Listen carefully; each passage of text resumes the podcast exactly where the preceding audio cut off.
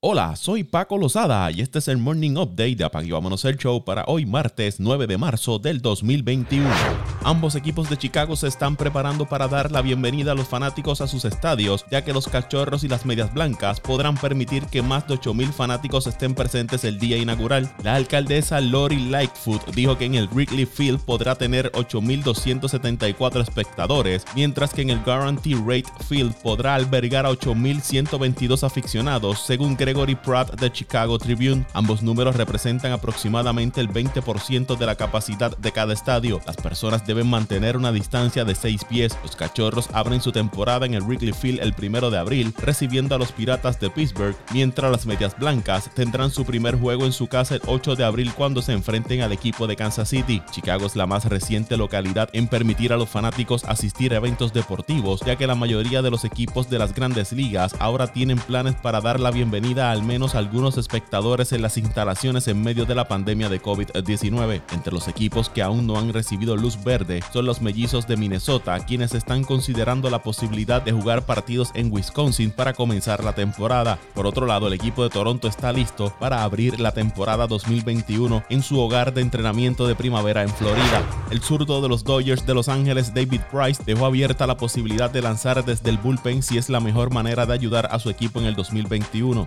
Lo que sea que mejore a los Dodgers de 2021, estoy totalmente de acuerdo, dijo Price según Bill Plunkett del Orange County Register. Price, quien optó por salir de la campaña 2020 debido a la pandemia del COVID-19, lanzó un partido por primera vez desde el 7 de marzo del 2020. El jugador de 35 años agregó que se acercó al presidente de operaciones de béisbol de los Dodgers, Andrew Friedman, para subrayar su flexibilidad cuando circuló la noticia de que el equipo estaba interesado en firmar a Trevor Bauer. Estoy dispuesto a hacer todo lo que necesiten que haga, dijo Price en ese momento según Plunkett. Para la temporada 2021 los Dodgers tienen una de las rotaciones de abridores más completas de las mayores, ya que cuentan con Walker Bueller, Clayton Kershaw, Julio Urias, David Price, Trevor Bauer, Tony Gonsolin y Dustin May. Price aún no ha aparecido en un juego de temporada regular con los Dodgers desde que lo adquirieron desde las Medias Rojas de Boston junto al jardinero Mookie Betts antes de la campaña 2020. Tuvo marca de 7 victorias, 5 derrotas, con una efectividad de 4.20 28 en 22 aperturas durante la temporada 2019 con el equipo de Boston.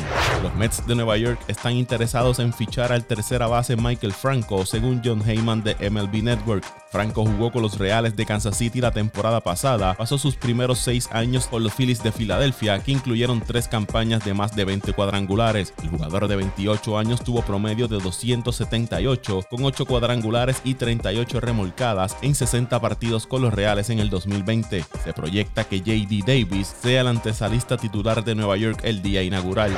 Los Warriors de Golden State están en el mercado de cambio tratando de conseguir otro jugador que pueda manejar el balón y están interesados en adquirir a Víctor Oladipo de los Rockets, dijeron fuentes a Kevin O'Connor de The Ringer. Golden State está buscando agregar a Oladipo como una renta antes de la fecha límite de cambio el 25 de marzo de esta temporada, ya que el equipo no tendrá espacio en el tope salarial para retenerlo este verano, agregó O'Connor. Oladipo ha tenido altos y bajos en su juego esta temporada, en 24 partidos divididos entre los Rockets e Indiana, promedia 20 puntos, 5.2 rebotes, 4.5 asistencias, pero solo está tirando 39 9.9% de campo. El dos veces seleccionado al juego de estrellas probablemente buscará un acuerdo a largo plazo en la agencia libre, ya que según informes, a finales de febrero rechazó la oferta de extensión por dos años y 45.2 millones que le hicieron los Rockets. Los Lakers de Los Ángeles creen que están en una posición sólida para fichar a Andrew Drummond si los Cavaliers de Cleveland compran su contrato, dijeron fuentes a Mark Stein de The New York Times. Según los informes, Cleveland prefiere cambiar a Drummond antes de la fecha límite del 25 de marzo, aunque podría resultar difícil encontrar un equipo dispuesto a asumir el último año de su contrato por 28.8 millones de dólares. Drummond fue seleccionado al Juego de Estrellas en las temporadas 2016-2018 como integrante del equipo de Detroit. Ha promediado 14.6 puntos, 13.8 rebotes y 1.5 bloqueos y 1.4 robos por partido durante su carrera. Ha sido líder en rebotes en la liga en cuatro temporadas. La gerencia de Cleveland anunció el pasado mes que Drummond se mantendría fuera de juego mientras trabajan en un cambio.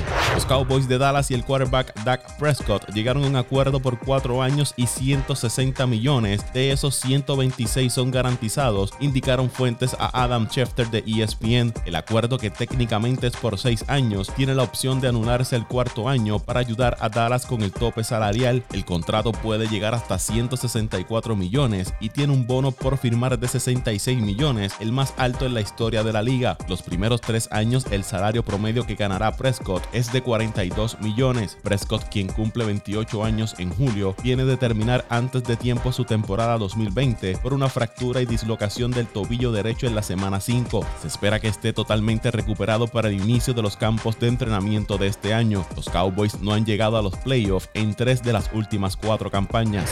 Las conversaciones para una extensión de contrato entre Tom Brady y el equipo de Tampa Bay están tomando impulso, dijeron fuentes a Adam Schefter de ESPN. A Brady le queda un año de contrato, pero ambas partes han expresado interés en prolongar la estadía de Brady en el equipo. El quarterback de 43 años dijo que definitivamente consideraría la posibilidad de jugar después de los 45 y el gerente general Jason Leach también expresó interés en extender a Brady. La extensión le daría un alivio al tope salarial de Tampa para el 2021 y espacio para mantener una plantilla con potencial de obtener otro campeonato. El salario de Brady para este año tendría un impacto de 28.4 millones de dólares en el tope salarial del equipo, pero un nuevo contrato probablemente reduciría esa cifra.